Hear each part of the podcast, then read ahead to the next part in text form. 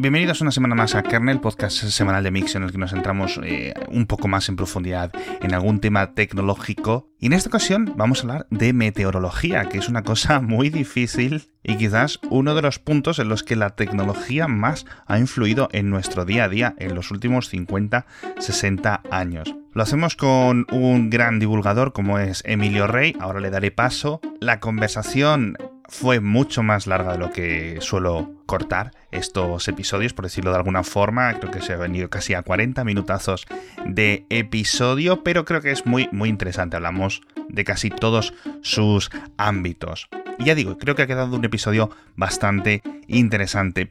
Y ahora ya sí, vamos con Emilio Rey, vamos a hablar de meteorología. Lo primero, como siempre, es, ¿qué, qué tal estás? Pues encantado, Alex, de estar, de estar aquí en uno de mis podcasts favoritos, así que eh, súper encantado y más encantado todavía cuando te he oído pronunciar de una manera perfecta meteorología, porque todavía escuchamos por ahí mucho meteorología que, que daña, o sea, que hace mucho daño. Así que encantado de estar aquí, Alex he estado ahí 20 minutos pastijando delante del espejo. bueno, es que no sé ni por dónde empezar, porque la meteorología más o menos todos podemos saber, todos los que hemos superado tercero de primaria, eh, podemos saber cuáles son los funcionamientos eh, o las, las bases. Bueno, pues eh, hay ciclones, hay anticiclones, las nubes se mueven, el viento, cuando hace calor en un sitio el, aire sube, cuando... pero ¿cómo se puede saber? O sea, vamos a ver. pues eh, es una gran pregunta y no es nada fácil de contestar. Además, por una cosa muy, muy sencilla que sí que todo el mundo va a entender y es que nos afecta. Nos afecta todos los días, a todas horas, en todas las partes del mundo. para nuestras cosas, para nuestras actividades, para nuestras empresas. Con lo cual, el saber qué tiempo nos espera el día de mañana, el día de pasado, el mes que viene, es algo que, que desde tiempos inmemoriales, pues las personas se han preguntado, ¿no? La gente del campo, la gente de las eh, de, empresas, de, de, cualquier ámbito. Así que, por supuesto que sí. ¿Y cómo se llega a saber el tiempo que hace? ¿Cómo se llega a pronosticar el tiempo que va a hacer? Ojo, pronosticar más que predecir. La, predicción la vamos a dejar a, a las bolas de cristal. No, aquí empleamos ciencia para pronosticar qué va a pasar. Pues mira, fíjate que un tal Viernes, un, señor que allá por los años 1900, 1904, pues él eh, estableció unas ecuaciones que, digamos, eh, pronosticaban el estado de la atmósfera a partir de datos actuales. Eh, son unas ecuaciones muy complicadas que tienen en cuenta mecánica de fluidos, que tienen en cuenta el caos, porque al fin y al cabo la atmósfera es, caótica, totalmente caótica. Y él, él, decía que era preciso conocer con suficiente antelación y precisión el estado de la atmósfera en un instante dado y de esa manera podríamos conocer con precisión pues eh, qué iba a pasar, ¿no? Sabiendo esta, esta, leyes, estas leyes atmosféricas, estas ecuaciones. Pero claro, los ordenadores que existía, la tecnología que existía en ese momento no daba para, para, para hacer un pronóstico bastante acertado, ¿no? Con lo cual, pues se fallaba. Y todo se basaba en observación. Bueno, pues el que vivía en su pueblecito, que sigue pasando, ¿eh? Pues sabe que cuando se pone una nube en, aquel monte, pues a los tres días llueve. Eh, o va a haber niebla, o va a haber heladas. Y esto sigue funcionando. Es decir, la meteorología muy local, hiperlocal, funciona. Y, en muchos sitios, pues, eh, la gente del campo, la gente que las cosechas, para los, para los animales, para todo esto, sigue funcionando. Lo malo es que cuando te vas al pueblo de al lado, pues a lo mejor ya no te funciona tan bien, ¿no? Con lo cual, pues hay que echar mano de la tecnología y de las herramientas que han ido evolucionando, ¿no? Y yo siempre he defendido que ha habido como tres grandes revoluciones en, la meteorología y en la climatología, que es algo parecido, pero no es lo mismo. Eso te iba a preguntar. Es algo que, que, si quieres podemos, podemos hablar de ello. La meteorología es el tiempo que estamos teniendo hoy, mañana, pasado, y la climatología es el estado del tiempo a lo largo de una, del tiempo, ¿no? De, valga la redundancia, ¿no? De, a largo 20 plazo, a largo plazo, de 20, 30 años, por ejemplo. Pues el clima de Valencia es un clima templado, mediterráneo, no suele hacer grandes fríos, lo cual no quiere decir que la meteo, la meteorología de Valencia un día sea muy fría, incluso que pueda pues helar, ¿no? O sea, que, que la meteo es eh, lo que pasa hoy, mañana pasado, lo que vemos en el tiempo de, la tele, digamos, y la climatología, pues es lo que suele pasar, lo que suele pasar en un sitio determinado. Pues como te decía, en mi opinión creo que, la tecnología ha venido a ayudarnos para, para, salir de ese pozo en el que estaban pues los antiguos, ¿no? Que si caía un rayo era Zeus. no era una tormenta, era Zeus que les castigaba por algo, ¿no? O que, o que pues yo qué sé, pues que los faraones, o, digamos en el antiguo Egipto, pues pues siempre sabían que iba a venir la crecida del Nilo y que les iba a llenar de riquezas y, y las cosechas iban a ser grandes, pero la vez que no venía, pues, pues estaban, jodidos, ¿no? Estaban bastante mal. Entonces, la primera gran revolución yo creo que vino de la mano de, de Galileo y de su discípulo Torricelli en el siglo XVII, porque inventaron dos aparatos que ahora mismo seguimos utilizando, que son el barómetro y el termómetro. Con estos dos aparatejos, pues ya podíamos saber mucho más. El barómetro ya nos indicaba si se acercaba mal tiempo, si se acercaba buen tiempo, y el termómetro, pues, ¿qué te voy a decir, no? Que no sepamos las temperaturas y, todo esto ya era recoger datos. Estos datos que Viernes, el padre de la meteorología moderna, pues mencionaba ya por 1900, ¿no? La segunda gran revolución vino ya mucho más reciente. Vino pues hacia 1960 sobre todo de la mano de los satélites, los de los primeros satélites que se lanzaron. En 1960 Estados Unidos lanza un satélite que se llama Tiros 1 y desde el satélite ya podemos ver, eh, podemos ver la atmósfera, pero no desde abajo, sino desde arriba. Claro. Esto fue maravilloso porque si hacías varias fotos de, la Tierra podías ver cómo se estaban moviendo las borrascas, los frentes y porque antes de las primeras imágenes de satélite, es decir, cuando la gente, ahora los niños, desde principios de su vida, ven, dicen, bueno, esto es la Tierra. Y te hmm. enseñan una, una foto hmm como si fuera lo más normal del mundo. Claro. Antes de los satélites, ¿qué conciencia, qué concepto había de, la Tierra? ¿Cómo, ilustraciones, la gente cómo se la imaginaba, era muy distinta. Pues eh, se la imaginaba redonda, pero poco más, pero poco más, porque básicamente no habíamos podido verla desde fuera, ¿no? Y hasta, hasta este año, eh, que es, ya, es hace nada, en la historia de la humanidad es hace nada, en 1960, no podemos ver la, la Tierra desde fuera, ¿no? Entonces, fue una revolución absoluta. Eso de la mano de los ya ordenadores un poquito más potentes, ¿no? Todavía rudimentarios, pero que ya podías meterles un modelo meteorológico, es decir, esa ecuación que se había definido en la atmósfera, meterle datos de entrada y ya te daba una salida, bueno, pues que, ya no era eh, ya no era descabellada, ¿no? Con lo cual podías hacer pronósticos a uno, dos o tres días. Esto evidentemente pues ha ido evolucionando hasta el día de hoy, que tenemos una tercera revolución en mi opinión de la mano de la globalidad de la inteligencia artificial, de las redes neuronales, de, la ingesta de inmensa de datos que podemos obtener desde todos los sitios y todavía quizá la asignatura pendiente en mi opinión es la, esa toma de datos que todavía es muy, muy poca, ¿no? Con respecto a, tener en cuenta que hay que tomar datos en todos los sitios del mundo y no solamente en la superficie, sino idealmente en toda la columna atmosférica, en 10, 15, 20 kilómetros de altura. Ahora mismo se toman muy poquitos datos. Si se tomaran mucho más datos, los modelos, las ecuaciones se podrían resolver con más fiabilidad, con más precisión y esto nos daría un pronóstico mucho más certero. En eso, en eso se está ahora. Porque básicamente es lo que decías tú, termómetros y, barómetros. Sí, termómetros, barómetros y, algunas otras cosas más. Por ejemplo, eh, anemómetros para medir el viento, higrómetros para medir la humedad, cambios en las direcciones. Eh, hay que medir la, toda, la, toda la atmósfera eh, eh, en varias variables, en, varias, en varios estados atmosféricos que, tienen que ver con el viento, con la humedad, con la temperatura, con, la presión atmosférica, en fin, con todo esto, ¿no? Y, claro, eh, medir una atmósfera como la que tenemos, que aunque es muy finita, a escala planetaria es gigantesca, a escala humana, pues hacer esto es muy difícil, pero, pero evidentemente los modelos han evolucionado muchísimo, mucho.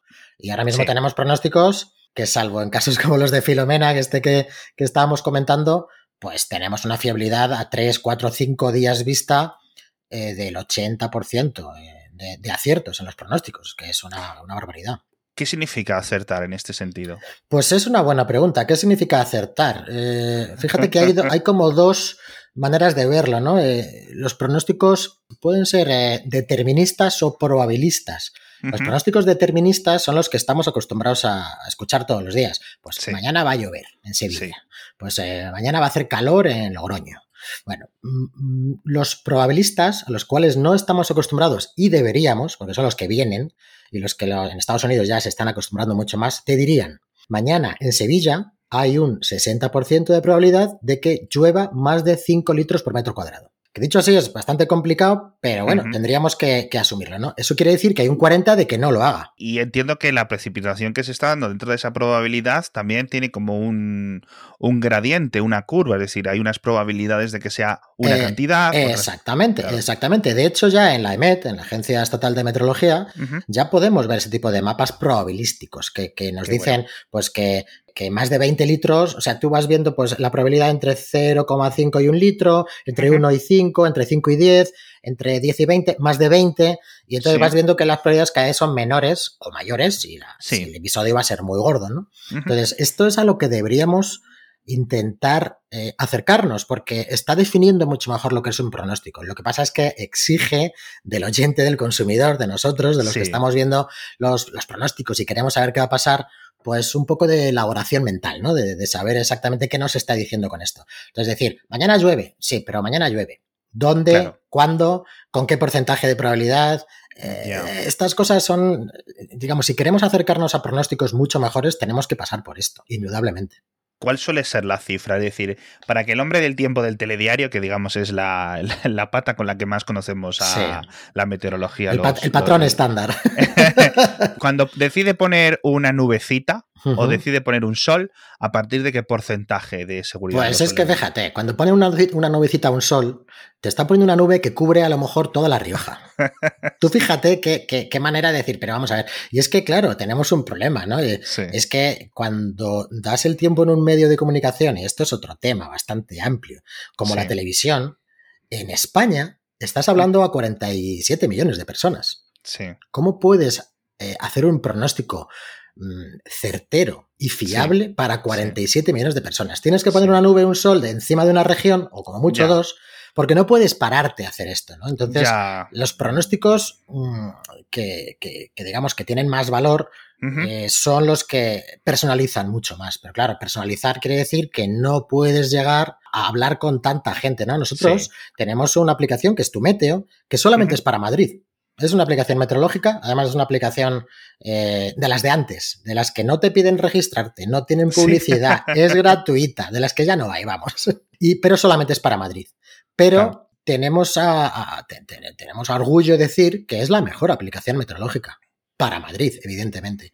Pero no podemos hacer lo mismo para Jaén, para, ojalá pudiéramos hacerlo. Pero si tú vives en Madrid, pues nosotros podemos reaccionar a tiempo ante cambios que, se producen de, forma inesperada y podemos lanzar alertas, podemos lanzar mensajes push, como, como hemos estado haciendo con Filomena en Madrid, para que nuestros clientes, nuestros consumidores estén preparados y sean los mejor informados. Pero sí, es, cierto que, es complicado, ¿no? El, llegar a un equilibrio entre, entre ese pronóstico para cuánta gente lo das y lo fiable que es. A cuanto más gente hablas, menos fiable va a ser. Claro, yo recuerdo perfectamente. Bueno, la, otra pata eran los mapas como a 6 píxeles por 6 píxeles que venían en los periódicos que tenían el tiempo del miércoles y era el domingo.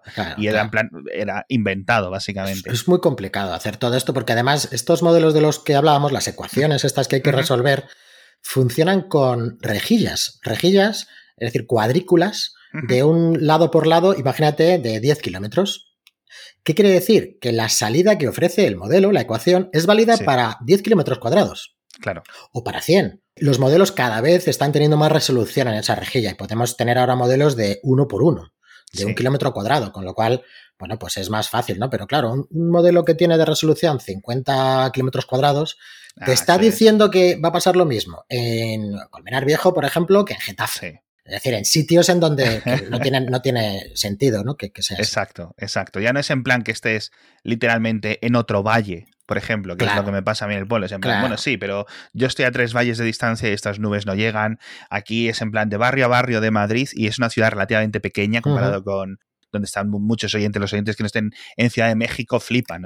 Claro, Tiempos completamente distintos de un barrio a otro, ¿no? Absolutamente. Pero comentabas antes el, salto, digamos, de la información a través de la tele al salto donde consumimos hoy la información del tiempo, que es en los móviles. Esto es algo así. Hemos, eh, yo creo que incluso la hora y el tiempo es una de las aplicaciones que más y de los datos que más se utilizan de los smartphones sin ningún tipo de dudas. Sin duda. Comentabas el caso de, la aplicación de tu meteo en Madrid, por ejemplo. ¿Qué es lo que hace que estos datos y esta inmediatez no se puedan ofrecer en otras zonas? ¿Es porque hay menos sensores recogiendo datos? Mm, no, no, no. Los sensores son los mismos y los modelos son los mismos. Lo que, lo que nos impide ofrecer esto localmente, básicamente, es que no es escalable. El tener un equipo de, de meteorólogos como tenemos.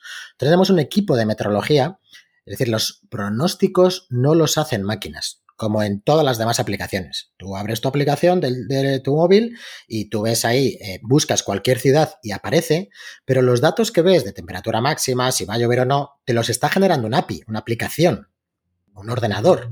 No lo está generando una persona. Y en tu meteo los generan personas diariamente, escribiendo textos súper personalizados, sacando alertas cada vez que vemos que se acerca una tormenta, viento intenso, lluvia, piedra.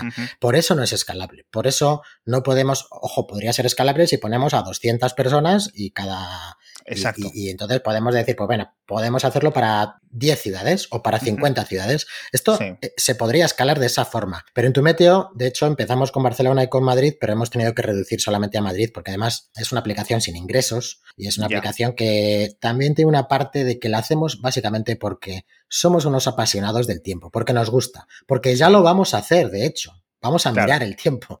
Y entonces, como lo vamos a hacer, ¿por qué no informar a la gente para que también esté pendiente? Pero. Por friquismo puro. Exacto, por friquismo puro y porque a mí se me ocurrió programar y descubrir Flutter, que es una plataforma para programar en móvil que me encantó, que es muy sencilla y que dije, ¿y por qué no? Entonces, pues bueno, tenemos ahí un pequeño CMS donde, donde pueden entrar varias personas, varios meteorólogos que, ponen sus pronósticos diariamente. Todos los días hacemos pronósticos, creamos textos y además hablamos en un idioma que la gente entiende. Un idioma con chascarrillos que a la gente le, le, mola. Le mola que le hablemos en, su idioma, que, le hagamos bromas, que le digamos, eh, macho, recoge la colada que viene la mundial. Y eso se entiende. Y eso no te lo van a decir en la tele. La tele no, te van a decir eso, porque no, no es políticamente correcto, ¿no? Que molaría, ¿eh? A mí me gustaría.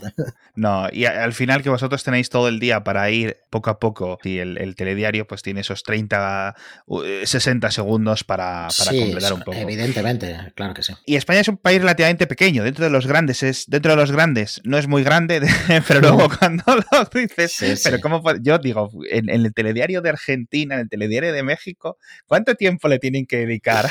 Madre mía. Es verdad, es verdad lo que dices, pero también es verdad que tenemos un clima, y ahora sí podemos hablar de clima, muy variado. Porque España es como un mini continente, es una península, pero, pero estamos bañados por el Atlántico, el Cantábrico, el Mediterráneo. Tenemos una orografía formidable que hace que los vientos, según soplen de norte, sur, este, oeste, se encajonen por ciertos sitios y nos afecten o no nos afecten. Estamos eh, sometidos a, masas de aire a veces muy cálidas que nos llegan del desierto del Sahara y otras muy frías que nos vienen de, Centro Europa y de, Siberia incluso. Es decir, que, es verdad que somos un país pequeño, pero que es muy variado climáticamente, con lo cual... No, claro, o sea, tienes desiertos en Almería o casi desiertos, no sé cuál es el término específico. Sí, podríamos hablar y, y, luego tienes la ciudad en la que más llueve de toda Europa, ¿no? Si no recuerdo mal, que creo que es Santiago de Compostela. Si no lo es, es de las que más. Si no lo es, es de las que más. No sé a, qué nivel, pero desde luego, hombre, hay muchos sitios en, Europa donde llueve también mucho, microclimas que, que, seguramente recogen más, pero sí, evidentemente la fachada atlántica gallega, en fin, eh, ¿qué vamos a contar, no?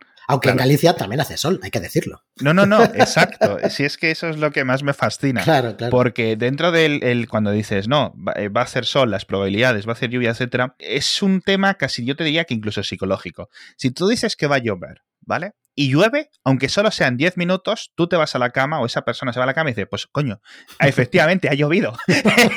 aunque haya sido 10 minutos. Y el resto del día ya no ha tenido que estar nublado ni nada, ya puede hacer sol, menos sol, que al final es un, es un concepto mágico, ese el, de, el, icono del sol con las nubes. Sí, sí, sí. a mí eso siempre, desde pequeño, me ha fascinado porque yo digo, pero ¿esto qué significa? O sea, ¿esto qué significa? Efectivamente. y además es que, fíjate, otra, otra, otro aspecto de la meteorología es que es súper subjetiva.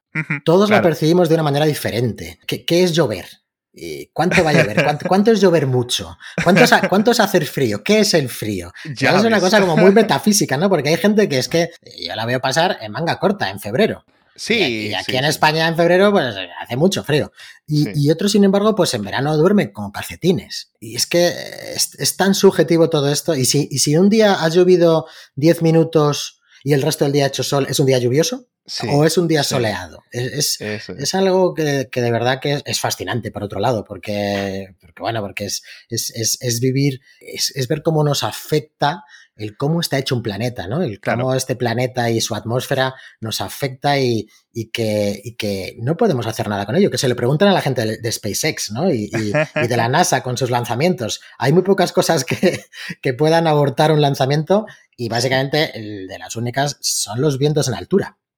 Los vientos en altura te pueden tirar abajo un cohete o cualquier, cualquier nave. Totalmente. Y tienen que estar muy pendientes. La meteorología para ellos es, bueno, es que, pues, ¿qué te voy a contar? No? Y antes de volver un poco al, componente más tecnológico, que quiero, quiero eh, enfocarme un poco más en eso, te quiero hacer una pregunta ya totalmente, ya no sé si diría fuera de topic, etcétera, totalmente rara, pero la tengo aquí apuntada. Cuando la gente dice, va a llover, me duele la rodilla, mm, mañana no sé qué, que tengo el reuma, ¿eso es verdad? ¿Eso es mentira? ¿Eso es... ¿Qué es eso? Pues tengo que decir que eso es absolutamente verdad. lo sospechaba, lo sospechaba. Sí, sí, sí, Básicamente. ¿Cómo funciona eso? ¿Cuál es el mecanismo? Pues, a ver, nosotros estamos.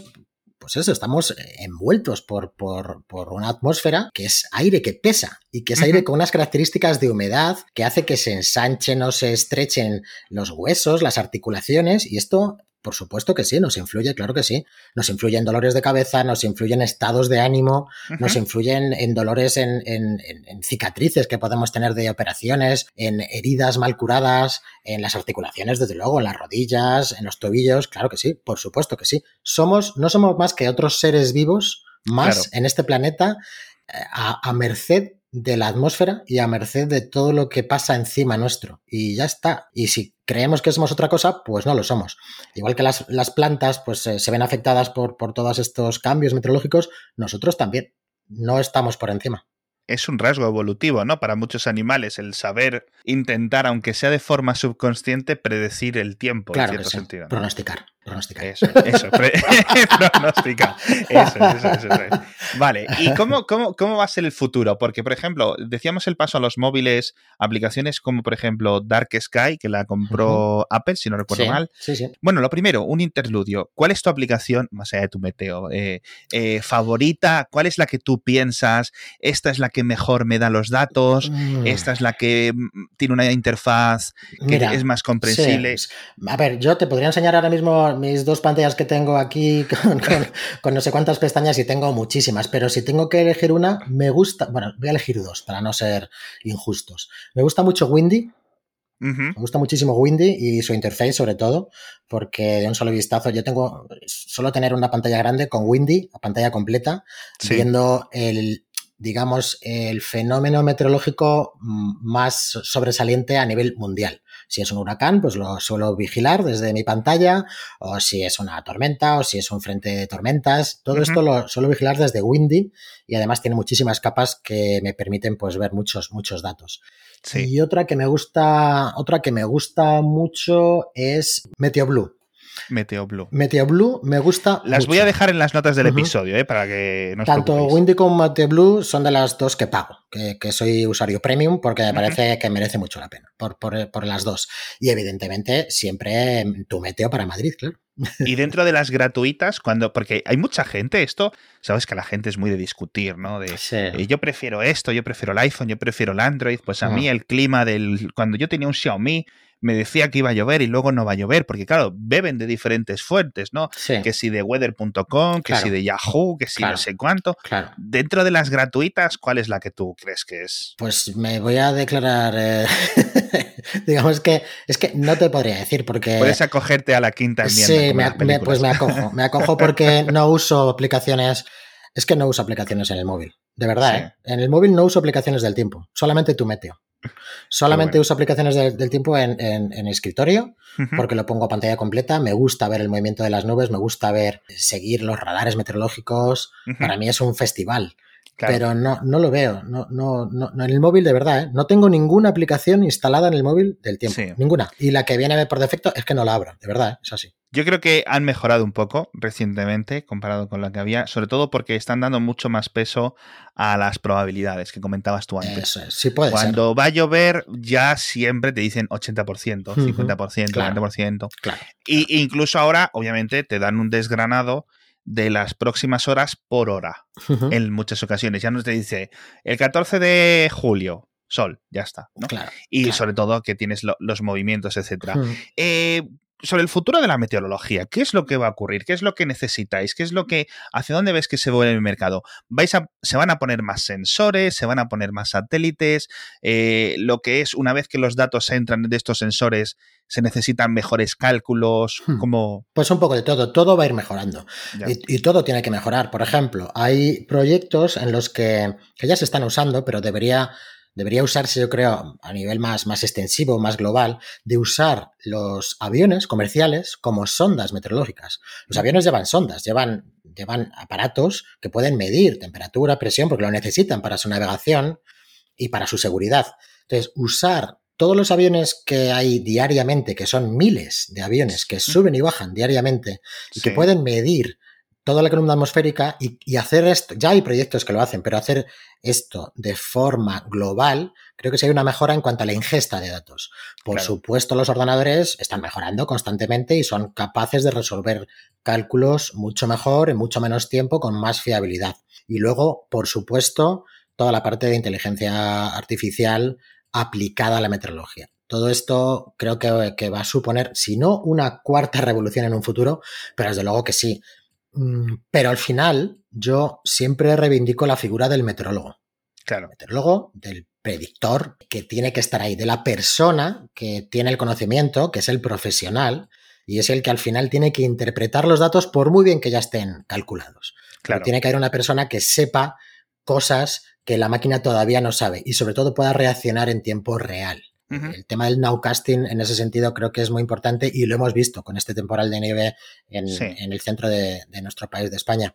Así que el futuro, desde luego, es mejorar un poco todo. Los ordenadores van a ser cada vez más potentes. Veremos cuando llegue la computación cuántica cómo podemos aplicarla, aunque todavía yo creo que es pronto. Sí. Pero sí, se ha avanzado mucho en la meteorología y más que se va a avanzar. Así que yo creo que el futuro es, desde luego, apasionante. No solamente meteorología, sino siempre que hablamos de ciencia y de tecnología. Sí, exacto. No, yo creo que. Y una, una pregunta, porque.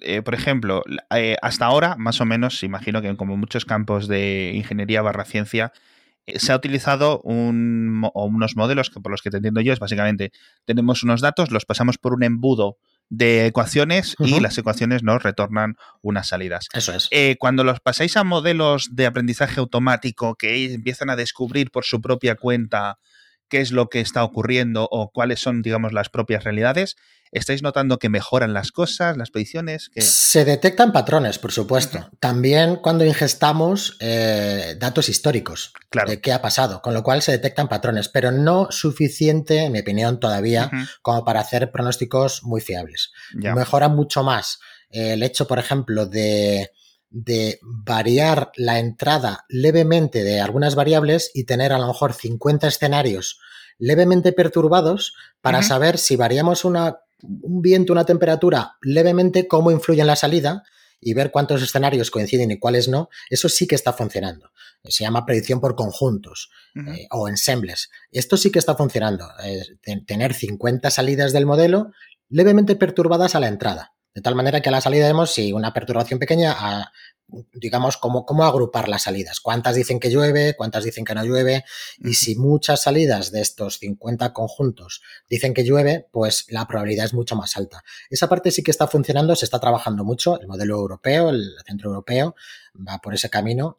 Pero en la parte de, de, Machine Learning y, de, y de reconocimiento de patrones, yo creo que todavía hay mucho camino por recorrer. Vale, y otra pregunta. Eh, ¿A partir de qué punto, volviendo un poco al tema de las aplicaciones, etcétera, o de las predicciones, mejor dicho, bien las veamos en aplicaciones de escritor, en aplicaciones móviles, etcétera, ¿a partir de qué límite de, tiempo empezamos a tener que desconfiar de lo que nos digan. Porque obviamente cuando yo veo el tiempo y me da el tiempo, bueno, esta semana o de los 15 días, pues yo sé que de hoy para el miércoles que viene, pues no, bueno, vale, más o menos puede haber un porcentaje, ¿no? Sí. Pero a, partir de 18 horas empiezan ya a fiarse, menos eh, o, a partir de 24, de 36, ¿de cuánto? Pues yo te diría, para darte una respuesta y ahora te la matizo, que a partir de tres días debemos empezar a, ya no fiarnos tanto, de tres días, pero depende de la situación. Por ejemplo, una situación como las que tenemos en, España en verano, de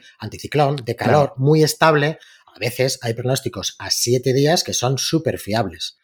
Y en ocasiones, como nos ha pasado con la borrasca Filomena y con este temporal que hemos tenido, hasta 48 horas antes todavía no sabíamos exactamente cómo nos iba a afectar. Si yo tuviera que elegir, desde luego de media, hasta dos o tres días tendría una fidelidad de un 80-90% con mucha tranquilidad. Pero ya te digo que hay veces que pueden ser más, 5, 6, 7 días y otras que nos puede pillar una tormenta desprevenido a 6 horas vista claro. no, se ha, no se sabido. Pero, pero todo esto también está mejorando. Y con Filomena exactamente, porque yo ya se lo suelo decir mucho a la gente y la gente me toma en broma. Yo no, me acuerdo muy bien ya ni de lo que comí ayer, ¿no? Pero no me voy a acordar. Sé que, sé, que, sé que estuve muy enfadado durante unas semanas. Sí, sí, y, sí, estuvimos un montón de gente por aquí, pero recuerdo como mucho, mucha incertidumbre, mucho caos en las expediciones. Va a caer no sé qué. Oye, chavales, no pasa nada. Al final parece que la nevada va a pasar de largo. ¿Cómo se vivió desde dentro todos esos días? No fue así, fue, bueno, fue una locura absoluta. fue una locura absoluta. Fue, fueron unos días de, estar desquiciados. Los, los, meteorólogos no sabíamos a qué tenernos. Estábamos viendo cosas, pronósticos que no habíamos visto nunca. Y claro, tú lo primero que piensas es, los modelos se han vuelto locos, ¿no? Esto como la película, ¿no? Los dioses se, se, pues los modelos se han vuelto locos.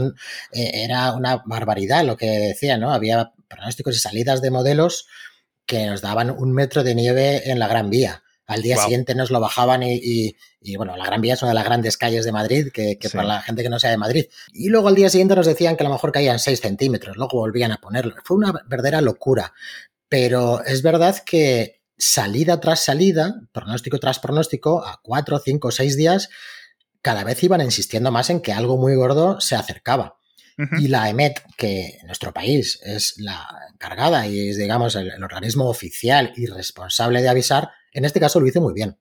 Y yo siempre, siempre, muchas veces les criticamos porque hay cosas que se pueden mejorar, evidentemente, pero en esta ocasión lo hicieron muy bien y los pronósticos fueron muy buenos. y lanzaron unos avisos meteorológicos de nivel rojo en muchas zonas del interior, cosa que nunca había pasado antes. Nunca había pasado un aviso. Un aviso de nivel rojo quiere decir que hay eh, un peligro evidente y extremo para personas y para bienes materiales. y cuando se lanza un aviso de estos, se moviliza por detrás mucho recurso, hay mucho dinero que hay por ahí, porque hay pues, pues mucha gente que tiene que movilizarse, mucha maquinaria, eh, protección civil, el ejército incluso. Entonces, eh, se veía, fueron unos, realmente fueron unos días fascinantes que de hecho para que a mí no se me olvidaran, los tengo, lo tengo grabado en, mi podcast, no sé si lo he comentado, tengo un podcast de meteorología, donde hablo de cosas de meteorología. Y el último capítulo está dedicado íntegramente a explicar qué pasó esos días. Así que si alguien tiene interés en, tener más información, pues ahí en Capturando la Temperie, que es como se llama mi podcast, está por ahí por, las plataformas. Eh, el último capítulo eh, está dedicado íntegramente a qué, pasó, qué pasó esos días en España y cómo lo vivimos desde dentro los, los meteorólogos. Vamos a dejar enlace en las notas de todo lo que está comentando. Emilio lo vamos a. Son muchas cosas, son muchas cosas. Ahora mismo en, las notas. Ya sabéis que siempre acabo poniendo 10, 15, 20 enlaces en cada episodio, pero, pero sí que sí que tenéis que pasar, tenéis que pasaros por las notas para, para, aprender más. ¿Cuánto crees que tardaremos en ver un, un fenómeno así? Porque yo ya lo he hecho de menos, la mm. movida, ¿no? La novedad. pues mira, hay un, hay un concepto en meteorología que se llama eh, eh, periodo de retorno. Y básicamente, pues eh, es cuánto tiempo tarda un fenómeno meteorológico o climatológico, como la niña o el niño, en, volver, ¿no? Y entonces el periodo de retorno de, de un fenómeno como, como este está en unos 80, 90, incluso 100 años. Desde el año 1900 no pasaba algo así en Madrid. Eh, entonces, me da que ya estaremos calvos cuando pase. que no lo volveremos a ver. O Pero también hay que decir que, y también por mencionar todo el aspecto del, cambio climático, que tenemos que estar muy vigilantes, ¿no? Porque evidentemente es algo real, pero que todavía no sabemos muy bien cómo nos va a afectar. Si los fenómenos extremos como este se van a repetir más a menudo o no, y tenemos que estar muy vigilantes, ¿no? Yo, soy partidario de, vigilar, de poner las orejas muy abiertas, los ojos muy abiertos, para ver si este tipo de fenómenos, tormentas fuertes, nevadas, calores, se van repitiendo con más o menos eh, tiempo para saber si este calentamiento pues, nos está afectando tanto o no. Eh, y, tenemos que estudiar todavía mucho, porque realmente el sistema climatológico terrestre todavía sabemos mucho, pero es una incógnita en muchos aspectos. Entonces tenemos que seguir estudiando, básicamente. No hay que ser, en mi opinión, ni catastrofistas ni negacionistas, hay que ser proteccionistas. Yo creo que, yo creo que es la vía adecuada. La, vía científica, por lo menos. Exacto. Bueno, Emilio, muchísimas gracias. Al final, un placer. yo creo que ha quedado todo explicado, todo el tema filomena y, filomenoides que puedan llegar en el futuro, eh, sequías, lluvias torrenciales, eso creo que que va a seguir habiendo, no sé si cada vez más frecuentemente, etcétera. Pero bueno, al menos tenemos esta ventaja que literalmente hace 10 años no teníamos que ir a tener una máquina del tiempo en nuestro bolsillo constantemente que nos pues diga, oye, en media hora va a llover, chato. Sí, sí, sí, Entre el GPS y los satélites que están trabajando para ti, eh, exacto, exacto. Esa es la ventaja que tenemos y yo creo que son tiempos fascinantes para, para la meteorología y para, y para todo en general. Bueno, muchísimas gracias a todos por estar aquí. Muchas gracias, sobre todo a Emilio, por, por explicárnoslo. Un placer. Echadle un vistazo, capturando la temperie, el podcast de Emilio, donde lo, donde explica todo este fenómeno del fenómeno Filomena y otros y otras y, otras, cosas y otras cosas. ¿eh? Y tu meteo para los que viváis en Madrid, voy a dejar el enlace de todo Perfecto. en las notas del episodio. Genial. Genial. Y si no, pues entráis en la web de Mixio, porque hay algunos programas que no meten las notas o que no sé qué, no sé cuánto, y siempre me lo dicen los lectores. Oye, es que dices que en las notas, pero luego aquí no se ve porque solo se ve el sumario, no sé qué. Ay, chicos, yo qué sé. y si no, pues en Twitter, en Emilio Rey, me tenéis para Eso te iba a decir. Digo, dinos, dinos, tu Twitter. Emilio Rey, es muy fácil. Emilio arroba Emilio Rey, para que la gente vaya y te atosigue a mensajes, a respuestas y te. intentaré contestar a todos. He contestado, he contestado a mucha gente que se casaba. Oye, que me caso, ¿qué hago? ¿Qué tal? No sé qué. o sea que. Nos das la bendición para este sábado, tal. Exacto. qué bueno, qué bueno. bueno, Emilio, muchísimas gracias. Un placer. un vistazo a su Twitter, a su podcast y nos vemos todos los oyentes la semana que viene con, con más cositas. Hasta pronto. Chao.